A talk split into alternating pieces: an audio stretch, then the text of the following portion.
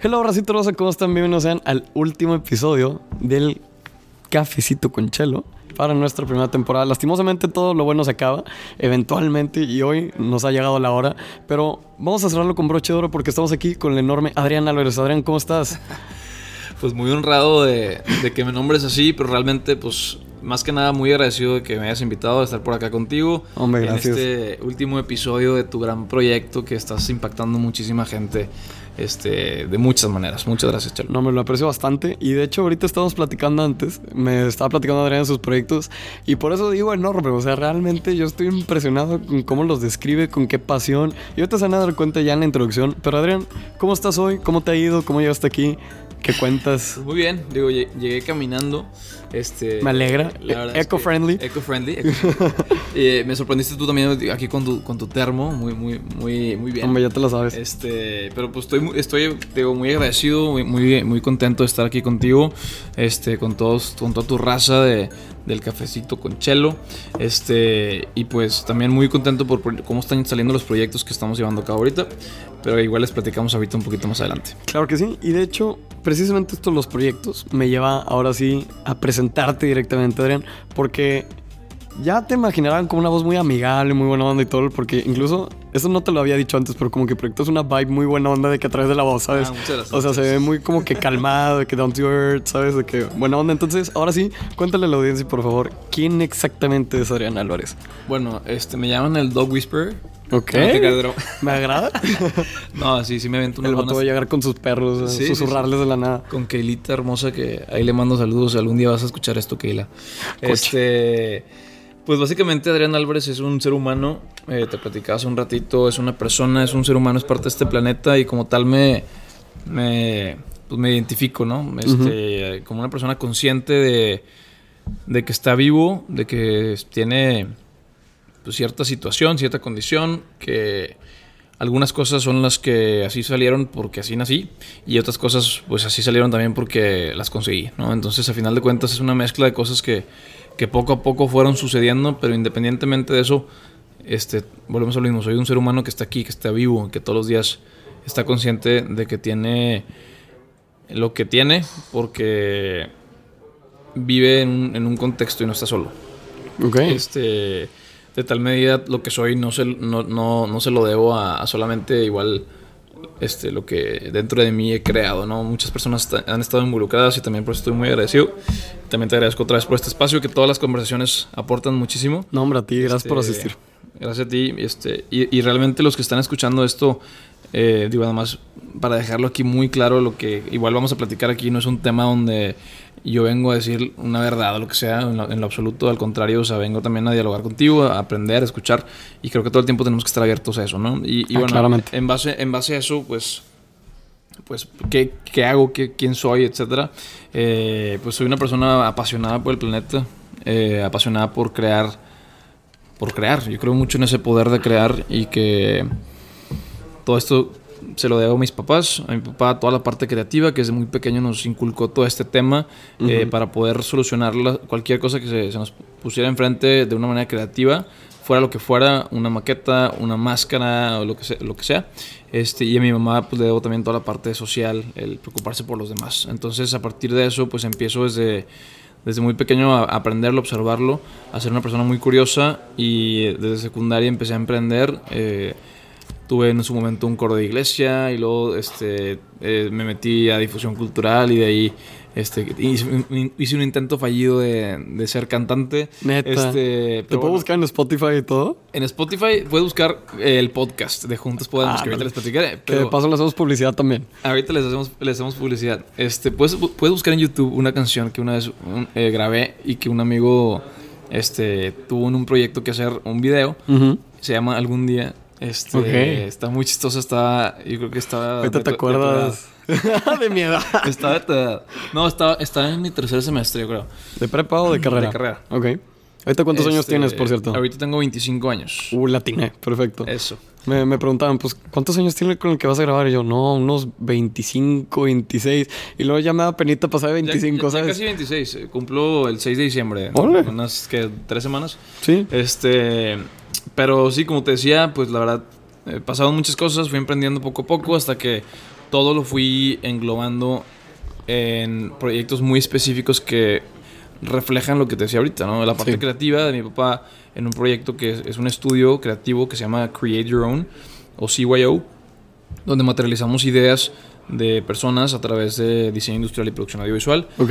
En la parte social, que aprendo mucho de mi mamá, pues está todo el tema de Fratello, que es una organización sin fines de lucro en la que empoderamos comunidades rurales eh, a través de programas de educación, salud y trabajo Ok. eh, o proyectos productivos y eh, la mezcla de ambas que es un proyecto que yo creo que es ya más una de- definición más, más propia mía, ¿no? Porque digo, las otras creo que está muy, muy marcado lo que son mis papás y en este particular hago una mezcla de todo lo que he aprendido gracias a todas las personas con las que he, he trabajado Ok. y es Juntos Podemos, que es una plataforma de impacto social y ambiental colaborativa. Este, tenemos ahí el área de comunidad donde encuentras agentes de cambio, organizaciones, empresas y demás que están haciendo algo, quieren hacer algo por el planeta y, los- y la gente. Encuentras acciones en las que te puedes involucrar. Encuentras este, una tienda sostenible con productos que impactan positivamente al medio ambiente y a la sociedad. Y también encuentras contenido positivo que te inspira, que te lleva a la acción a través de podcast, serie, documental y entre otras cosas, ¿no? Las redes sociales. Que por cierto, muchas felicidades, porque si siguen a Adrián en redes sociales habrán dado cuenta que este proyecto se acaba de ser lanzado. Felicidades es. por eso. Muchas gracias. Siempre es difícil sacar algo adelante. Así y pues es. los baby steps, poco Así- a poco. Así es, así es. muchas felicidades. Muchas gracias, hermano. Muchas gracias. No, hombre. Pues básicamente, pues ese, ese es Adrián Álvarez. eh, soy una persona, este, pues muy consciente de, de- de que vivo en una sociedad. Eh, estoy también trabajando ahí en Coparmex en la Comisión de Empresarios Jóvenes como vicepresidente de Responsabilidad Social en Nuevo León. Eh, va a haber un musical que vamos a presentar en el TEC eh, Ujú. en diciembre, para que también si, si tienen oportunidad vayan eh, el primer y segundo fin de diciembre. Ok. Eh, es la obra de Scrooge. Ok. Está muy, muy, muy, muy chida, la verdad. Viene Adal Ramones ahí a, este, a- a prota- protagonizar. O sea, tenemos big names coming. Así es. Qué bueno. Entonces, este, pues básicamente ese es Adrián Álvarez. Tengo una perrita husky que ya les platiqué hace ratito, ahí se llama Keila. Este, Dani, mi novia, que la amo con todo mi ser, también es parte de mis proyectos de vida, obviamente, y mis emprendimientos. Este, con ella estoy emprendiendo Fratello, es cofundadora. Oh. Este, pues nada, muy agradecido por todo lo que he estado viviendo.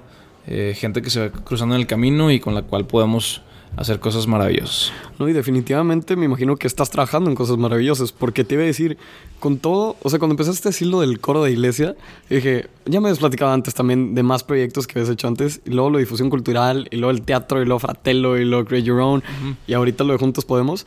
O sea, literalmente te has diversificado cañón. O sea, te das cuenta que estás emprendiendo casi un círculo de, de trabajo, y es impresionante, o sea, estás que esparcido por todos lados. Eh, Fíjate que es un, es un tema muy interesante porque mi manera de poder sostener todos esos eh, proyectos es integrar, integrarlos. O sea, que todo gira en torno a una sola cosa y eso es mi pasión. O sea, lo que a mí me apasiona, cómo lo puedo llevar a cabo. O sea, yo, yo siempre he dicho, la, la neta, pues yo nunca he trabajado. Este, porque hago lo que me gusta, ¿no? Entonces estoy ahí todos los días disfrutando mi trabajo, que obviamente eh, hay sus ups, and downs y de repente eh, mil cosas y me ha tocado así, es más, una vez me desmayé del... tenemos un proyecto así muy, muy cañón. ¿Cómo estuvo? Este, estuvimos trabajando así por tres semanas, full, full, full, full, y casi, casi sin dormir. Y la última semana, ya cuando estábamos entregando el proyecto, este, me eché una, o sea, ya no- comí súper tarde, o sea, toda la raza comió, yo me fui a comer bien tarde. Y luego me eh, llegué a donde estaba así la comida y eso, este, me eché un vasito así con un chorro de hielo, así una coquita. Y en eso como que, ay, cabrón, me, me cayó así bien raro. Y Ajá. me empecé a marear y bolas, me caí al piso así, no, estuvo Y empezaste raro. ahora así como que esferas negras y Sí, todo sí, eso sí. también. No. Este, entonces, digo, ahorita lo vamos a ir platicando, pero el emprender es todo un reto, pero también es una de las mayores bendiciones y mayores, este, eh, eh, digamos, eh, eh, aventuras que te vas a topar y, y que también si lo haces de cierta u otra manera, más bien, no de cierta u otra manera, con cierta actitud y con cierta manera de, de- de pensar o de, o de ver las cosas, puede ser de las mejores decisiones que puedes tomar. Definitivamente. Y ahorita que mencionas eso, la actitud, eso me lleva a pensar, ¿cómo formas tu actitud conforme un proyecto? Porque pienso yo, esto nace de una visión de vida. Nace de una visión de quién es, por decir, Adrián Álvarez en este momento y quién quiere llegar a ser, añadiéndole un poquito, una pizquita de quién fue. ¿Por qué digo nada más una pizquita? Porque yo pienso seriamente que somos seres que podemos cambiar nuestro futuro sin realmente tener que rendirle cuentas al pasado. Porque pienso que cada día es una nueva oportunidad para vivir, es una nueva oportunidad para emprender, es una nueva oportunidad para reír y sonreír. Entonces, a partir de esto que mencionas de tener una actitud positiva, de tener una actitud disponible, ¿cómo es que tu visión de vida se ha formulado? Es una pregunta bien, deep, la verdad. Sí, sí, sí. sí. Eh, yo creo que definitivamente cuando estás en la etapa en la que estés, tú puedes llegar a decir, a ver, ¿qué quiero ser eh, cuando pase un segundo después de este momento en el que pienso, ¿no? Puede ser, tu futuro lo puedes definir como ahorita en la, en la noche, lo puedes definir como el día de mañana, como este, cuando termines de parpadear el siguiente parpadeo, o sea, o en 5 años, en 10 años, o sea, el futuro tú, lo, tú defines ese lapso, el alcance, ¿no? Claro. Entonces yo creo que eh, hay, hay gente, por alguna razón, este, porque en su familia es un estilo de vida, etcétera, que tú puedes ser un visionario que digas, sabes que yo estoy seguro que en 10 años me voy a convertir en esto y te aferras a eso y le echas un chorro de ganas y te sientes en ese proceso que vas fluyendo, ¿no? Hay gente que dice, no manches, es que yo quería hacer esto, pero no puedo, no se me da. O sea, yo creo que el tema de la visión de vida, eh, tú la vas a definir en el momento que tú quieras. O sea, eso, eso es un hecho y el que vayas a hacer así, eso depende de ti. Claro. Este, y depende de ti porque en el poder de crear que todos tenemos, también tenemos un poder previo que es el poder de creer. Entonces, si tú crees que, que eres un pendejo, vas a ser un pendejo.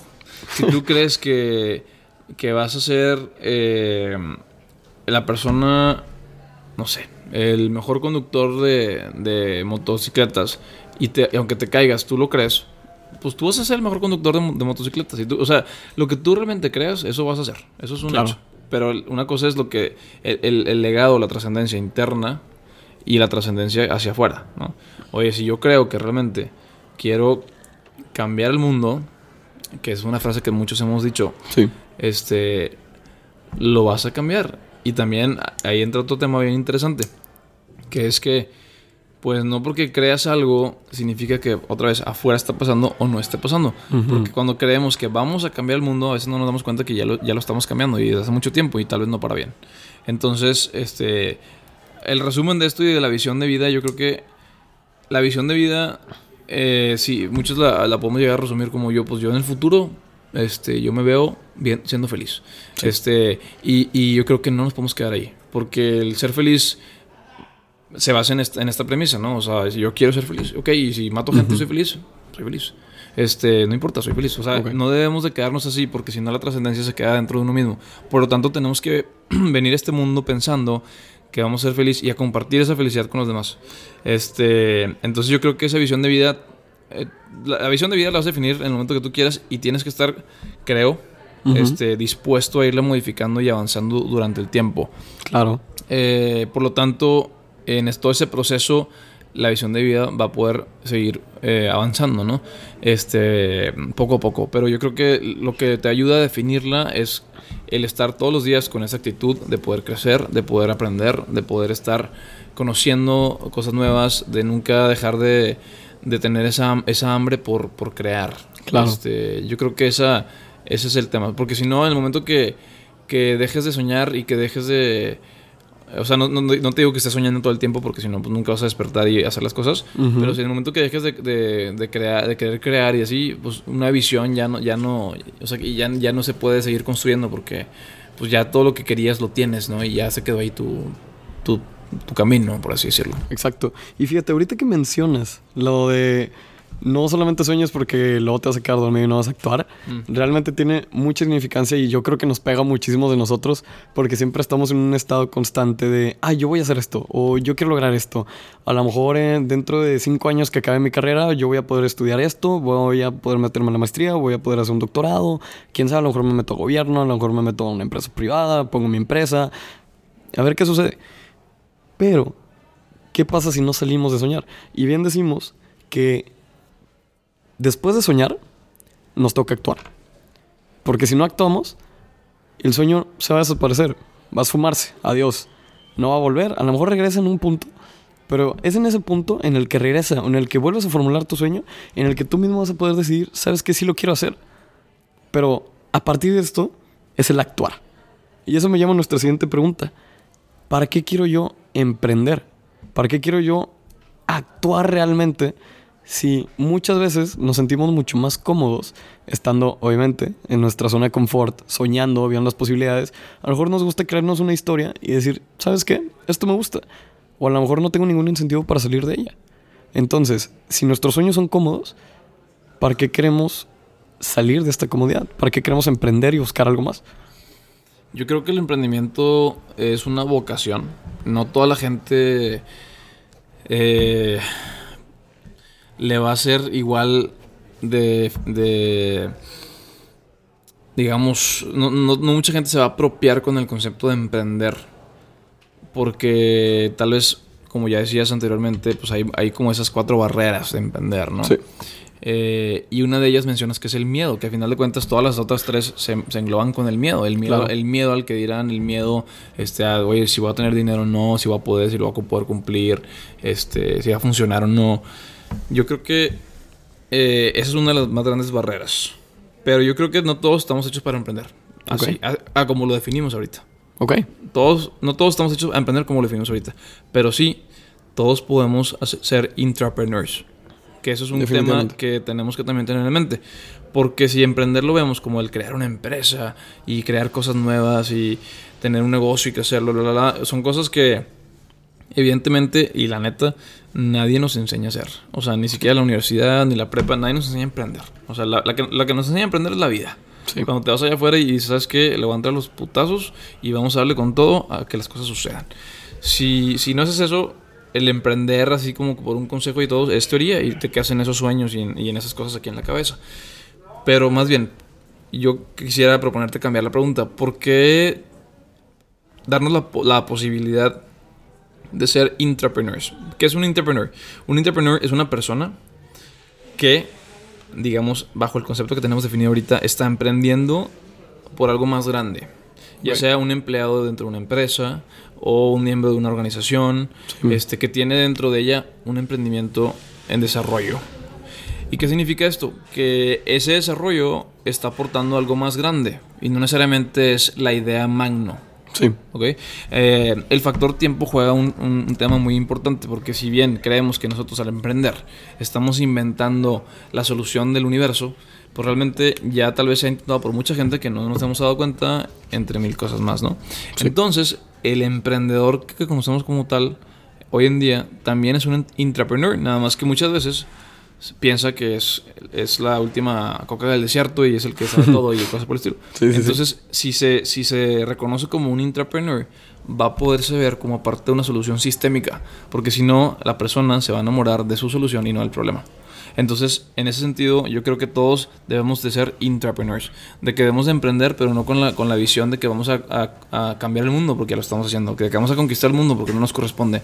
O sea, no, no, debemos ir a ese lado, debemos ir a, crear una solución sistémica que, realmente resuelva el problema desde la raíz. Entonces, en ese sentido, mi respuesta sería, ¿por qué estar dispuestos a emprender con este nuevo concepto hacia algo más grande que nosotros mismos? Porque evidentemente todos tenemos esa esencia, todos tenemos algo que nos identifica y todos somos parte de ese problema que estamos viendo allá afuera. Y si no hacemos nada para resolverlo, pues estamos mal. Entonces, eh, yo creo que todos tenemos que tener esa actitud de, emprender. Y emprender es entonces desde el, desde el punto más básico, desde, desde emprender una acción, hacer un cambio eh, dentro de ti mismo. Eh, decía Confucio, si tú quieres cambiar el mundo, empieza por cambiar tu país, y si quieres cambiar tu país a tu nación, y si tu nación a, tu, a tu comunidad, y si tu comunidad a tu familia, y si tu familia a tu persona. Ok. Este, entonces, primero cambia ese mundo que tienes adentro de ti, egoísta, muchas veces que queremos hacer todo por ganar dinero o por este, hacer lo que queremos que nos place a nosotros. Cambia, cambia ese mundo, cambia ese mundo hacia, un, hacia darte cuenta que en tu cabeza no puedes ser un emprendedor, tienes que ser un entrepreneur y que allá afuera aunque, aunque emprendas y seas el dueño de tu tiempo y de tu compañía, tú le estás respondiendo a un mercado y a, un, y a clientes. Ellos son tus, tus, nuevos jefes. O sea, no vas a dejar de tener jefes. Entonces, creo que por eso tenemos que emprender, porque tenemos que estar conscientes de que tenemos algo que, aportar y si no lo hacemos, eh, podemos llegar a, pues, a dejar de a no, trascender en esta vida, a estar nada más de paso y pues, sin aportar algo. Y fíjate, qué bueno que mencionas eso de cómo podemos aportar a nuestra comunidad, porque John F. Kennedy decía que no preguntes qué puede hacer el gobierno por ti o sustituir al gobierno por, por nación. No preguntes qué puede hacer tu nación por ti, pregunta qué puedes hacer tú por tu nación. Pregunta qué puedes hacer tú para generar valor social positivo, cómo puedes impactar, cómo puedes disminuir tus, por decir, costos, lo que realmente le quitas al sistema, lo que le quitas a la sociedad.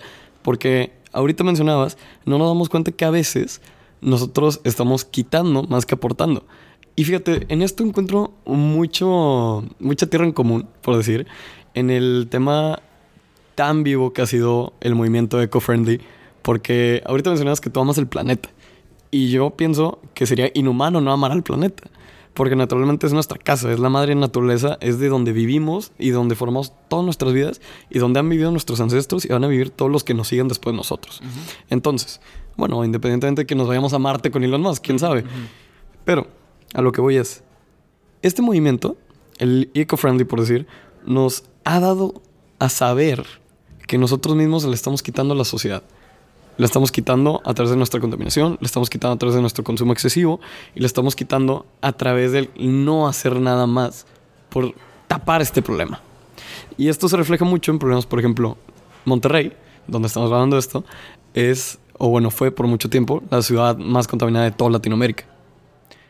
Esto se ve a grandes problemas que salen desde que hay muchísima industria no regulada, que no hay suficiente funding gubernamental, etc. etc pero sentándolo en el tema del intrapreneur, vamos a hablar del emprendimiento social.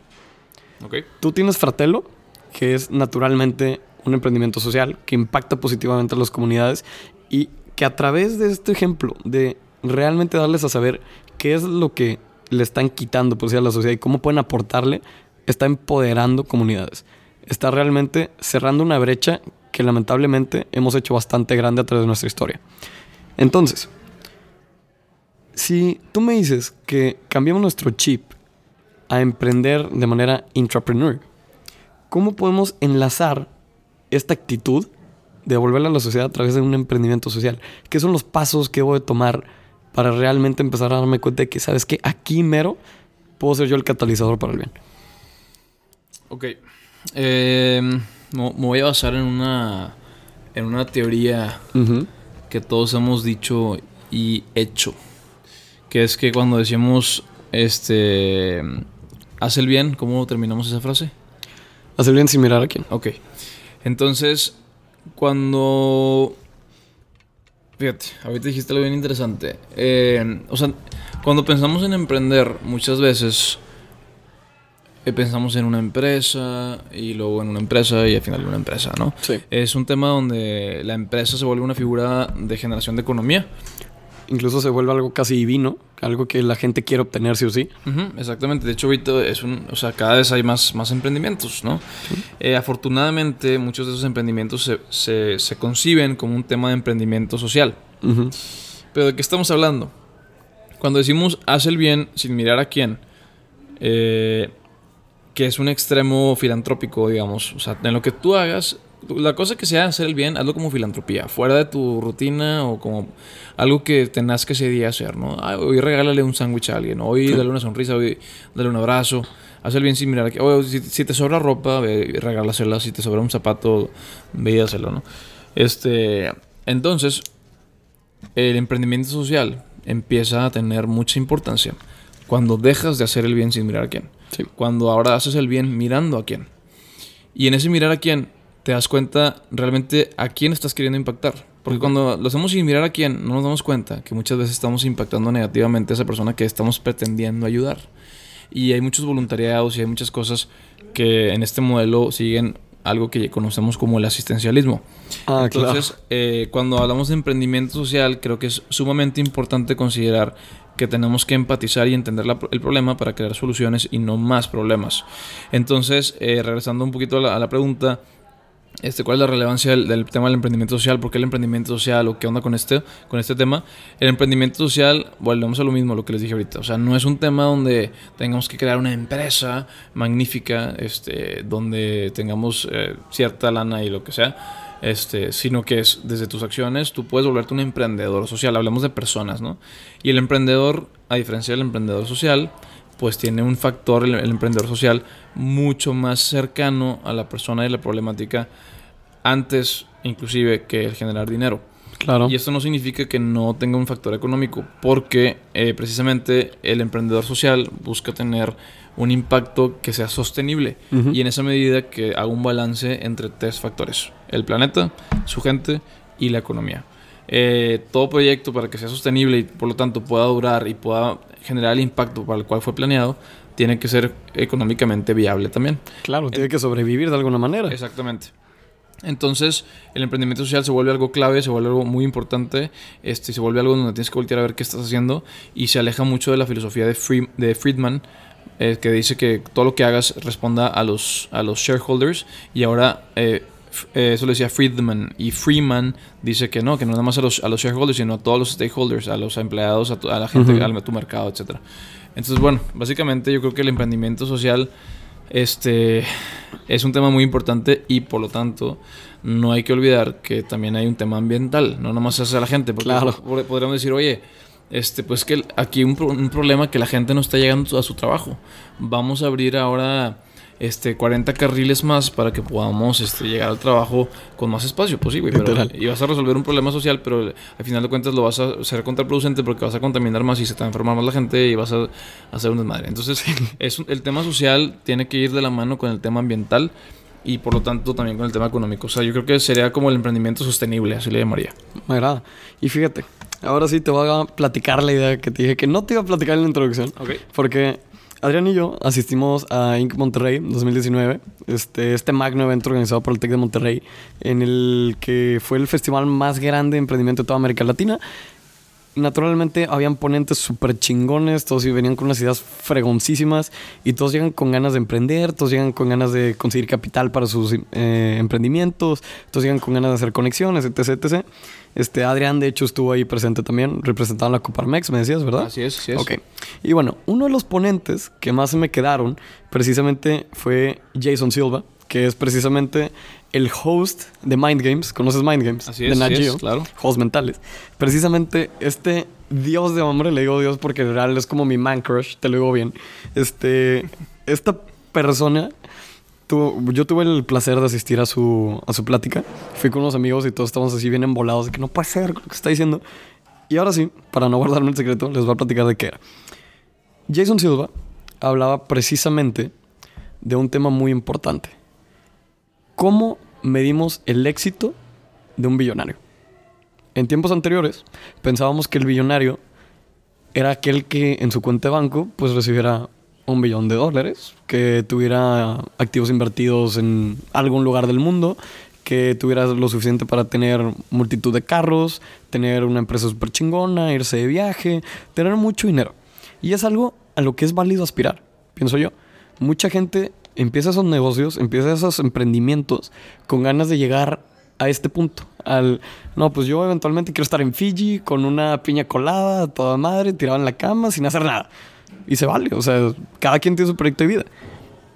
Pero Jason nos decía que ha habido un punto crítico en el que la línea que decía que el emprendimiento iba creciendo, creciendo, creciendo y generando mayor utilidad económica ha estado pausándose, ha estado desacelerando y ha llegado al punto en el que ahora ya no podemos decir que un billonario es aquel que solamente tiene un billón de dólares.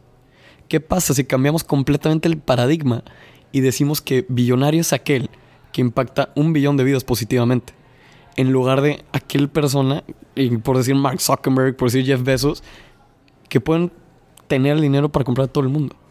¿Qué pasa si nos enfocamos en una utilidad moral, en una utilidad social, en una utilidad que realmente represente tu valor como ser humano, que es algo que mencionabas ahorita, que me encantó que te introdujeras como un ser humano, y que realmente denote que tú como persona estés interesado en generar un bien social. Porque con, al ritmo al que crece la tecnología, al ritmo al que van cambiando las cosas, la era de la información nos ha impulsado a que nosotros mismos nos adaptemos a un cambio constante. Bien dicen que el cambio es la única constante. A partir de esta y la definición del billonario, Jason terminaba su plática diciendo que seamos todos billonarios, o busquemos todos ser billonarios, pero billonarios positivos, que impacten positivamente. Y para hacer esto, pienso yo, primero tenemos que tener bien en claro lo que somos, bien en claro lo que podemos hacer. Y del cómo nace el por qué. Entonces, a partir de este cómo, ¿cómo puedo yo impactar positivamente una comunidad? ¿Cómo puedo yo aspirar a, ser ese billonario positivo que describe Jason? ¿Cómo lo puedo lograr? Fíjate que es, una perspectiva bien interesante. Eh, el, emprendimiento social que, del que hablábamos ahorita no, no busca solamente vender cacahuates. ¿no? Trabaja con, con, personas, con vidas. Claro. Entonces no es algo que se te puedes tomar a la ligera. No te puede valer madre si, si el día de hoy no vendiste ese cacahuate, ¿no? O sea, aquí soy, este, estoy trabajando con sueños de otras personas. Estoy trabajando con, con vidas, ¿no? Entonces, cuando realmente, imagínate, o sea, si tú estás escuchando esto y dices, a ver, ¿cuántas vidas he cambiado? Ahorita te responderás un número. Ese número puede ser cero, puede ser una, puede ser dos, puede ser tres, este, los que tú quieras, las que sean reales, ¿no? Pero en el momento que digas, oye, he impactado realmente un millón de vidas positivamente, que es muy diferente, estás hablando de algo que, pues ya tiene un, tema de trascendencia muy fuerte, ¿no? Claro. Este, eh, todos tenemos una sola vida y no, no podemos no estar conscientes de que cada día es tan valioso como para poder crecer nuestro impacto. Y de hecho, creo mucho algo relacionado con lo que decía Jason, que es que en tu estado de resultados no debes de medir nada más este dinero, tienes que medir cuántas vidas y cuántas, cuánta naturaleza impactaste. Y en ese sentido puede ser algo sistémico. Yo creo que todo se resume en eso, o sea, el, uno de los, de los pues eh, yo creo que no, nadie comete errores. Este, Porque todo lo que pasa son. O sea, cuando tú quieres dejar de tener problemas y, errores, es el momento que vas a verlos todos como oportunidades. Entonces, todo lo que ha pasado y lo que hablamos hace rato del pasado, este, todo lo que ha pasado anteriormente, eh, nos ha servido de algo. Y por algo pasó. Para algo pasó. Entonces, hay que estar siempre abiertos a utilizar esa información para poder construir siempre hacia adelante. Eh, con Dani tengo una frase que dice que todo construya siempre, que todo construya, todo lo que nos pase que construya, que construya, que construya. entonces, a partir de ello, pues ser capaces de, decir, oye, si yo estoy aquí por algo, que mejor que, que mi impacto en lo que estoy haciendo y en lo que deje de hacer esté impactando a la mayor cantidad de personas que pueda, con todos los recursos que tenga, en el momento que pueda, este y cuantas veces pueda, ¿no? Que también Alfonso Aguirre dice mucho eso, ¿no? Haz lo que puedas con lo que tengas, este, cuando puedas y no sé cuántas cosas o sea, por el estilo, pero hazlo, lo mejor lo que puedas, ¿no? Claramente. Y esto me iba a preguntarte, Adrián, este, ¿tú te consideras una persona optimista, realista, pesimista? Porque estoy viendo nociones de optimismo de tú trabajarlo de la mejor manera posible y a la vez estoy viendo algunas nociones de, no, pues a lo mejor no todos pueden emprender y eso es a lo mejor algo más realista. ¿Cómo te consideras tú mismo en ese sentido? Eh, bueno, nada más recapitulando un poco. Yo creo que no todos podemos emprender bajo como definimos el, emprendimiento. Ah, claro, claro. O sea, el este, Claro. Eh, creo que todos podemos hacer un impacto. Por lo tanto, ese impacto lo vamos a hacer de la mejor manera posible cuando nos, nos sintamos parte de un sistema.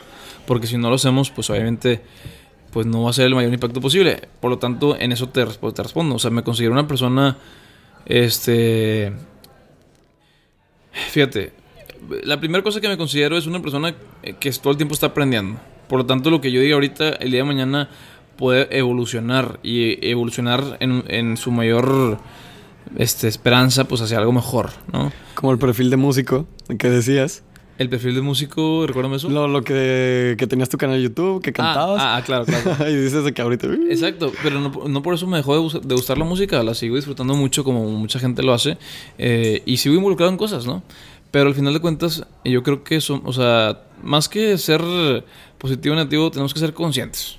Este, tenemos que ser conscientes, tenemos que ser también, eh, no podemos ser eh, personas que, que, que, todo el tiempo estamos jugando en la cabeza diciendo, sí, sí, todo va a estar padrísimo. O sea, a ver, ¿cómo queremos que esté? ¿Y qué estamos haciendo para eso? Entonces yo creo que eh, me definiríamos como una persona más que preocupada, me definiría como una persona ocupada, que todo el tiempo estoy buscando hacer las cosas que tengo que hacer, junto con la, gente que, con la que tengo que estar trabajando. Eh, y pues sí, la verdad no me gusta andarme con rodeos y ni nada. Si esto no es así, pues no es así y hay que ver cómo le hacemos, ¿no? Por lo tanto, si, si fuera idealista y romántico, diría me enamoro de la solución, pero como soy más realista este, y más eh, constante en ver cómo sí este, y cómo no, sería yo creo que un tema de, de enamorarme de un, de un problema. Entonces yo, yo me considero más así, como una persona eh, que, es, que todo el tiempo me estoy adaptando y, y- y siendo curioso para poder estar creando cosas que, que realmente resuelvan. Ok, y ahorita, ¿cuáles piensas tú que serían los principales problemas que tenemos como sociedad? Ahorita mencionabas, bueno, te voy a dar a lo mejor el ejemplo, la respuesta que quiero que digas, pero ahorita mencionabas el asistencialismo. Mm. Porque pienso yo que el asistencialismo cae en que te estoy dando tanto que ahora tú dependes de mí. Que es virtualmente lo que hace el, el asistencialismo. Lo hemos visto en muchísimas ocasiones, por decir, en programas gubernamentales de varias administraciones, en el que se aportan muchas cosas, se da, se da, se da, se da, pero se quita y no hay incremento alguno en el beneficio social de esa comunidad. ¿Cómo podemos evitar caer en un asistencialismo si estamos trabajando dentro de algo que se puede llegar a? Hay muchísimos programas que tienen visiones y misiones bastante nobles, que quieren hacer las cosas bien y no caer en ese veneno, por decir, pero aún así cae. Pues yo creo que todo se resume en lo que decíamos ahorita, que hay que hacer el bien mirando a quién. Ok. Eh, en ese sentido, cuando tú es- estés creando tu proyecto y vayas eh, comenzando y vayas este, probando y, y haciendo un, un test de lo que hagas, puedes seguir la metodología del design thinking. Que el design thinking te lleva a primeramente empatizar, a ver qué es lo que estás haciendo, con quién estás trabajando, cuáles son los problemas que está viviendo, qué escucha, qué dice, qué ve, Ujú. qué siente, etcétera. Y con ello, pues no caer en un tema del asistencialismo, porque si lo que queremos es solucionar el problema a largo plazo, el asistencialismo no es la solución. Entonces tenemos que estar diseñando eh, proyectos que realmente empoderen y que sean sostenibles por su propia cuenta. Claro. Eh, pues, ¿Cómo podemos evitar caer en eso? Pues es, o sea, primero sabiendo qué es lo que queremos, ¿no? Si lo que quieres es impactar a corto plazo, pues bueno, ve, ve y haz, haz- haz el asistencialismo. Si lo que quieres es sentirte bien, pues ve y regala algo. Claro. Este, al final volvemos al- al- a, la a la premisa número uno, o sea, ¿qué tan grande es tu mundo? ¿Está dentro de ti o es algo más grande que, que ti mismo? Entonces, yo creo que eso sería definir y si quieres caer en el asistencialismo, pues cae. O sea, es tu decisión, es tu decisión. Ok. Este, yo creo que todo está a partir de eso. ¿Qué es lo que tú quieres? ¿Qué es en lo que tú crees? Y si realmente crees que hay algo más grande que, que ti, que, que está antes y después de que tú estés en este mundo, que está en las futuras generaciones, que está en, en trascender, yo creo que tenemos que empezar a entender el problema y no por tanto hay una enfermedad, no me acuerdo cómo se llama, Ok. donde tú eh, el problema lo haces tan fuerte dentro de ti que cuando escuchas que ya se está acabando el mundo y que no hay vuelta atrás y ya no hay punto de retorno y que todo está bien jodido, de repente ya pues ya no hay nada que hacer. Pero realmente yo creo que no debemos de caer en eso, ¿no? Es, a ver, dejémonos de, de cosas. ¿Dónde me encuentro? ¿Qué puedo hacer? Por más pequeño que sea. Y eso cuenta. Por eso, esa es la filosofía del juntos podemos. Con Ujú. pequeñas acciones que haga cada quien y las sumemos, vamos a multiplicar resultados. Y fíjate, a mí me gustaría meter un poquito de mi historia personal, porque yo soy una persona que ha evolucionado muchísimo su mindset, por decir. Este, esto ya lo he dicho algunas veces en el podcast, pero voy a elaborar un poquito en ello. Y es que a mí me pegó mi fase emo, digámosle, este, estando a finales de secundaria, iniciando este, prepa, terminó iniciando prepa, y qué bueno que terminó iniciando prepa. Este, fue algo muy curioso, porque, por decir, este, yo veía que vivíamos en un México muy violento. Me tocó crecer, este, soy del año 2000, me tocó crecer con toda la inseguridad, con toda la violencia. Me tocó literal narcobloqueos en las calles. Me acuerdo mucho de una situación en la que mi papá estaba del otro lado del narcobloqueo y él tenía que pasar a la hora pico. Este, son cosas que realmente te pegan estando muy chiquito. Y como decía Freud, o sea, las situaciones de tu infancia son lo que llevan a que seas la persona que eres hoy. Pero el chelo de hoy, el que está hablando ahorita en este micrófono, no es el chelo de esa etapa emo, por decir. Me gusta decirle la etapa emo porque ya la superé y digo de que oye, era un pedero. Literalmente era un pedero. ¿Y por qué digo esto? Porque yo era demasiado, demasiado, demasiado pesimista. Y me refiero al término nihilista, que es básicamente decir el- la forma radical del, del pesimismo. ¿A qué me refiero con esto? Yo a los, ponle tú unos 13 años, yo decía, pero es que si existe tanta inseguridad, tanta violencia, tanto mal en este mundo, ¿para qué sigo estudiando? ¿Para qué intento? ¿Para qué quiero salir adelante? Si todo lo que hago es absorbido por la maldad del mundo. Y en la visión de un chavo que tiene 13 años, está todo hormonal y apenas pues está creciendo, o sea, tú dices de que, a lo mejor ahorita, qué pendejo. Pero en ese momento realmente yo lo sentía como un, un digámoslo, una amenaza, por decir, a lo que yo quería hacer. En ese entonces obviamente no, no sabía que yo quería estudiar economía, que yo quería hacer tales cosas, etc.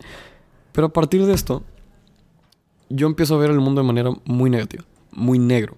Empiezo a perder literalmente de vista los colores, por decir, este, de la felicidad. O sea, yo decía, Clara, seguía mi típico rutina de despiértate, ve a la escuela, ve a entrenar, regrésate. Y que eso eran todos mis días. Y yo decía, pues es que no, no me siento cómodo y no sé por qué. Y yo le atribuyo esto a la condición de miedo con la que crecimos. Porque yo me acuerdo mucho que yo viviendo en una privada, me decía mi mamá que no podía salir a jugar a fútbol con mis amigos, estando dos metros de la puerta, porque me iban a robar.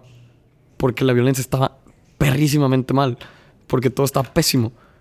Entonces haber crecido con este estereotipo de que el mundo es malo me impulsó literalmente a, a meterlo a mi mente.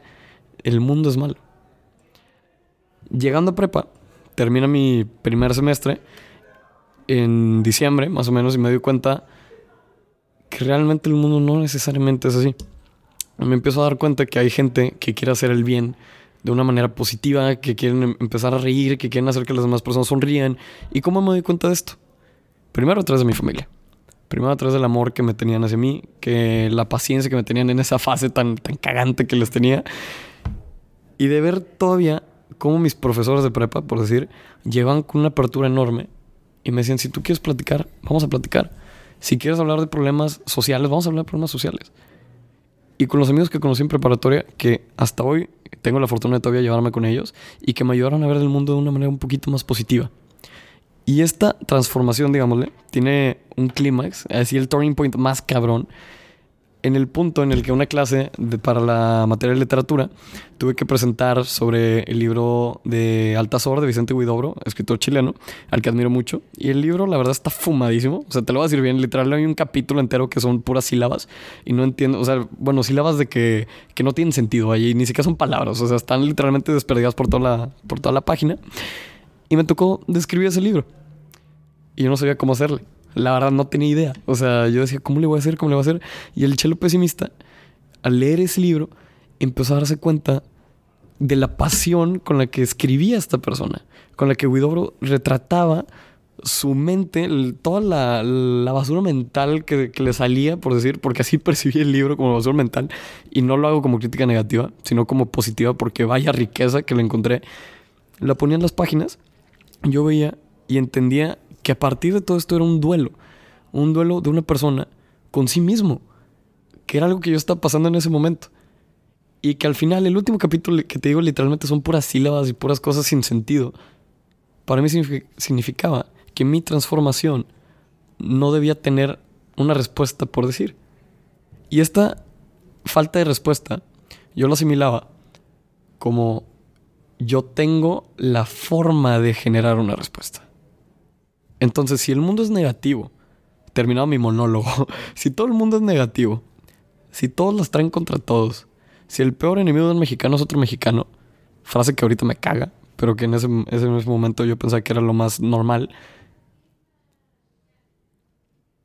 y entiendo que la respuesta la hago yo, pues va a ser una respuesta positiva. Va a ser un catalizador de bien. Basta decir que me saqué 100 en la actividad cuando presenté sobre pasión. Me emocioné un chorro. Gracias, profe Roger, por ponerme 100. Me emocioné muchísimo. Empecé a hablar de la pasión, del amor, de cómo podemos ser nosotros mismos a través de nuestras acciones, de nuestras actitudes, de cómo podemos llegar más allá sin dejar que los otros crezcan. O sea, impulsarlos también junto a ti. Ser esa persona que motiva a los demás, ser ese líder que puede ser la base como un trampolín para que todos saltemos de alturas más grandes, que nunca nos hubiéramos imaginado que podríamos alcanzar. Y esto, esta nueva noción de optimismo, por decir, que es algo que todavía hasta ahorita tengo muy dentro de mí, representa lo que yo quiero hacer por mi sociedad. Y todo este monólogo, todo esta, este propósito de vida ya descrito y ya super exposed, es ¿de dónde sale un propósito? Porque tú tienes tres proyectos. Tienes Create Your Own, tienes Juntos Podemos y tienes Fratello. Me contabas que a partir de tus papás tú querías lograr un impacto positivo, que les aprendiste lo mejor, sacaste lo creativo de tu papá y sacaste el apoyo comunitario de tu mamá. A partir de ahí, ya me contaste que tú quieres ser un humano que le aporta a la Tierra, que le, que le aporta a nuestro planeta. Pero, ¿cuál es tu por qué? ¿Cuál es ese why, como lo diría Simon Sinek, que te motiva a realmente buscar eso? Bueno, qué, qué, qué buena plática. Me, me gustó mucho tu Súper filosófico. Eh, antes de responder a eso, yo creo que hay un tema ahí que, que mencionaste que le va a dar el contexto a la respuesta. Pero lo que estás diciendo tú, yo creo que a todos nos pasa. Este, todos vamos a encontrarnos en un momento así como... Y no necesariamente solamente, no, no solamente en, en la pubertad, ¿no? En cualquier momento de la vida nos va a tocar y por situaciones diferentes y no por tanto somos menos o somos más, porque Claro. nos pasó o no nos pasó. A mí me ha pasado muchas veces también. Y eso creo que es como un fractal del planeta. Ok. Este, así como nosotros tenemos un duelo con nosotros mismos y dentro de nosotros pasan sentimientos y se cruzan con otras cosas y tenemos ideas que no tienen sílabas y sí, y que, que no se entienden. Lo mismo le está pasando al planeta. Y su- el planeta tiene ciclos y de repente está bien y de repente está mal porque adentro su- sus células están jodidas y están peleando unas con otras y hay bacterias y hay eh, soldaditos y, eh, que están luchando contra esas bacterias y se llaman X o Y, la violencia, la violencia o los huracanes y es una, un mecanismo de respuesta y es el cómo está vomitando el planeta. O sea, hay mil cosas. güey. O sea, realmente Sí, es un claro. fractal, es un fractal, ¿no? Entonces, ese mismo tema, si, si nosotros nos hacemos conscientes y tomamos decisiones, como decías ahorita, está en mí el, el tomar una actitud positiva, en el planeta también está que dentro de él las personas como comunidad se pongan de acuerdo y hagan, hagan acciones positivas para que el, el sistema completo esté bien. Entonces, yo creo que el propósito es como te decía hace rato. O sea, ¿cómo se define un propósito? Primero tienes que estar, yo creo que ti- tienes que ser consciente de del querer definirlo. O sea, el que no lo quiere definir, no lo va a definir. Punto. Si lo quieres definir la- y le te está preguntando cómo, yo creo que es, ok, este, empiezas a preguntar, simplemente, y ahí es donde el why en español toma más sentido. ¿Por qué estoy aquí? Eh, y el por qué es de dónde vengo. Y eso no me, me define, evidentemente. ¿eh? O sea, me define también hacia dónde quiero ir. Y ese es el why al que tenemos que, creo que llegar. El cómo llegué aquí o el por qué estoy aquí, pues llegué aquí a este podcast, por ejemplo, a escuchar aquí este podcast porque alguien me lo recomendó. Llegué a estudiar esto que, que, que estoy estudiando porque alguien me dijo, porque yo quise, me inspiró, no sé qué. Al final de cuentas, ese propósito, volvemos a lo mismo, o sea, es un tema que tú le defines el alcance, que tú defines hasta dónde está este, realizable, pero si es un propósito de vida, que lo que decíamos ahorita es como una, como una visión, pero ya en propósito, ya aterrizado hacia, hacia la mezcla de una pasión y de un- algo que voy a poder ejecutar y transmitir hacia una acción, es, yo creo que eh, es definir quién soy, por qué estoy aquí y, y básicamente de qué me creo capaz. Este, por lo tanto, si me creo capaz de esto, si, si sé de dónde vengo y hacia dónde quiero ir, voy a poder definir un propósito. Mi propósito en la vida personal es ese, o sea, el poder crear un mundo sostenible donde nuestra esencia nos permita crear las oportunidades para hacer de nuestras esperanzas una realidad. Ese es mi, mi propósito de vida. O sea, yo, yo lo que busco es este, ser consciente, estar todo el tiempo viendo quién está aquí en este planeta, qué, qué es lo que les apasiona, este, por qué grabas un podcast, por qué haces esto otro, este, y en base a eso a crear un, un sistema. O sea, a final de cuentas, ¿cuál es tu propósito? ¿El mío? Sí.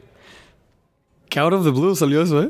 Me sentí atacado cuál es tu propósito. No, este, si te lo tuviera que decir, simplemente es lo típico de dejar el mundo mejor de cuando, o sea, cuando yo me vaya que cuando yo llegue.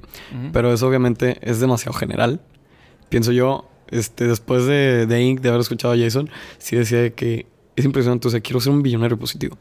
Realmente quiero impactar positivamente a mi comunidad y ser ese catalizador que realmente haga que la mezcla que somos, heterogénea de la humanidad, con tantas fallas, con tantos errores, con tantos éxitos, con tanta cultura, sea lo mejor posible, sea lo mayormente impactada de manera positiva. Y ese es mi propósito de vida.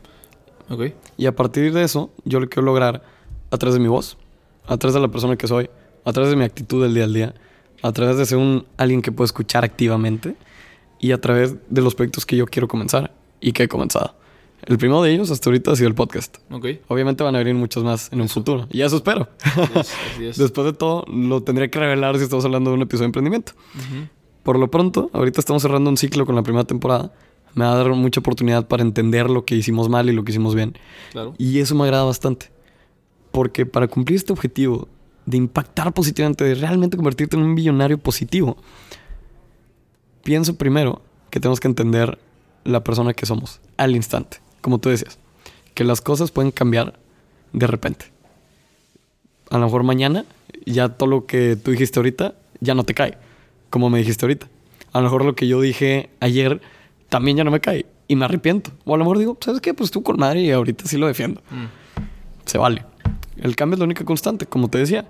Entonces, a partir de esta adaptabilidad que tenemos como humanos, pienso yo que podemos generar un impacto enorme y más en la era de la información en la que vivimos. A través de redes sociales, a través de nuestras opiniones, a través de nuestra voz, estamos viendo una revolución enorme en cómo comunicamos. Y pienso que con inspirar a alguien al plantar una semillita de, oye, ¿por qué no? Ya estamos logrando un impacto que prontamente espero que esa semillita se convierta en un árbol. Que a lo mejor tú que estás escuchando este podcast dices, oye, es que neta Adrián es un chingón y Charlo tuvo una buena idea por ahí y la neta sí se arma. Qué chingón, ya cumplimos el propósito. Y realmente cuando las personas que escuchan el podcast me hablan y me dicen, oye Chelo, realmente esto me sirvió muchísimo.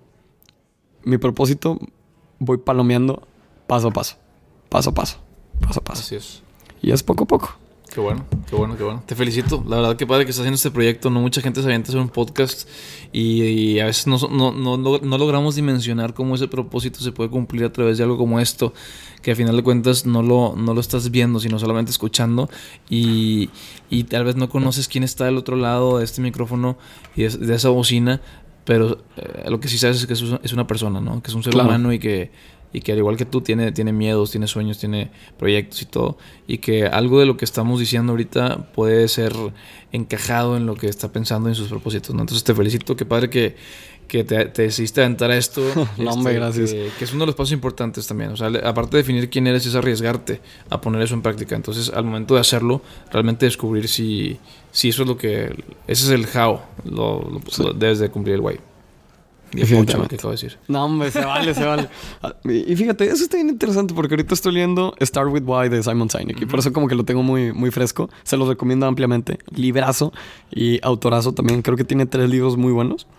Y bueno, ahorita pues ya nos pusimos super deep, nos metimos muy de que cuál es tu misión de vida, qué, qué puedo hacer yo de que si quiero generar algo positivo, si quiero llegar a ser el, el billonario positivo. Pero, Adrián, ¿tú qué le recomendarías a alguien para cerrar este capítulo? Que ya se fumó todo lo que le dijimos, de que, ¿cómo puede esa persona, que a lo mejor tiene una idea, que ya tiene la semilla plantada, cómo la podemos hacer crecer? Pues bien fácil, como la semilla crece. O sea, necesitas darle de comer, necesitas echarle agua, necesitas darle tiempo. Este, yo creo que todas esas ideas y esas pasiones que poco a poco estamos sembrando y, por sembrar ya dando un paso, pues tenemos que echarle ganas, tenemos que darnos la, la oportunidad de vivir el proceso. Este, un árbol no crece de un día para otro. Entonces, para que esa semilla crezca, pues hay que, hay que darle tiempo, hay que darle experiencia, hay que permitir que todos los días y cada cosa que pase sea un nutriente para que realmente pueda crecer. ¿no? Entonces, yo creo que el mayor consejo sería eso. O sea, este, si realmente crees en ello, y realmente es tu pasión, no hay opción. No hay opción, definitivamente. Y yo me quiero despedir con una frase que me encanta. Es un proverbio, chino que dice, el mejor tiempo para plantar un árbol era hace 20 años. El segundo mejor tiempo es ahora. Llevamos esto a tu caso, ya tienes la semilla. Plántala. Lo pudiste haber hecho ayer, hace dos semanas, hace 20 años, pero no te corresponde hacerlo. Así es. Adrián, ¿algo que quieras agregar para terminar? Pues nada, a quien sea que esté escuchando esto, eh, pues le quiero dar las gracias por darse la oportunidad de, hoy sentirse vivo, de hoy sentirse parte de un todo, de al estar haciendo esto, realmente estar aquí, de haber llegado a este punto, a los ya 54 minutos de este episodio. Este, un poquito un poquito más tal vez. Eh, y realmente de agradecerte de, de, poderte sentir parte de un todo, porque eh, si te das hoy esa oportunidad y realmente te das cuenta al abrir los ojos y ver hacia un lado que cada cosa que estás con la, con la que estás interactuando tiene una persona detrás de ella, que ese, ese, alimento que llegó a tu casa el día de hoy fue cultivado por alguien, que esa ropa que has puesta, alguien creció esa semilla eh, literalmente en su momento, que esa persona que te vas a topar el rato que topaste ayer, todos siempre hay, hay, una persona más allá de ti. Si te das oportunidad, te doy las gracias porque es un, es un primer paso. Estás sembrando la semilla de crear un mundo como tal, un planeta como tal, que va mucho más allá de ti, más grande que ti, que, que ti mismo, este, que más que tú. Y por lo tanto, este, pues creo que ahí estamos en, el mismo canal eh, donde podamos crear soluciones juntos. Muchas gracias, muchas gracias Chelo por la invitación. No, gracias a ti Adrián y realmente ahorita se siente muy wholesome porque siento ya así como que se terminó, por decir la primera temporada. Literalmente se me, están viniendo lágrimas a los ojos porque digo, qué bonito ha sido todo. Realmente les agradezco, primero a ustedes, audiencia, gracias por haberme escuchado, por darme una oportunidad. Gracias, Adrián, también a ti. Gracias a ti. Porque a pesar de los problemas de logística que hubo antes de, de ponernos a grabar, que no tiene idea, fue un desmoder. fue, un, fue un soberano desmoder. Luego les contaré las stories. Es parte, de, es parte de emprender, ¿verdad? Así es. Este, realmente gracias por darte el tiempo. Me encantó platicar contigo, conocerte mucho más. Igualmente. Y realmente darle al mundo un pedacito a un agente de cambio que sin duda alguna está impactando positivamente. Eso lo aprecio muchísimo y aprecio que hayas compartido tu conocimiento. Igual tus consejos, todo lo que has dicho, lo aprecio muchísimo. Y sobre todo, aprecio que hayas querido venir para el último episodio del Cafecito. No, hombre, al contrario. Porque realmente ha sido toda una experiencia y pienso que cerramos con broche de oro. Así que gracias, Adrián. Muchas lo aprecio gracias. muchísimo. Gracias a ti. Así que, gente, ahí lo tienen, el último episodio de la primera temporada del Cafecito con Chelo. Naturalmente nos falta nuestro episodio recap, pero este ha sido la primera temporada. Este ha sido Adrián Álvarez. Este he sido Chelo Galán. Por lo pronto, obviamente, va a ser un break muy pequeño, pero nos va a dar la oportunidad para mejorar todo. Entonces, les agradezco muchísimo que a lo largo de no solamente este episodio, que ya va a durar una hora, que casi siempre duran una hora las entrevistas, que a lo largo de toda la temporada se hayan querido mantener informados, que hayan querido mejorar, que hayan querido motivarse, que hayan tenido la paciencia para escucharnos, para aprendernos, para comentarnos. Y eso lo aprecio realmente de todo corazón. Así que gente, con todo el amor del mundo, los despido de la primera temporada del Cafecito con Chelo. Espero que dentro de poco nos sintonicen para la segunda temporada. Adrián, un gustazo que haberte tenido aquí. Lo aprecio muchísimo. Hombre, gracias a ti y felicidades, Chelo. Hombre, gracias. Así que gente, nos vemos. Chao.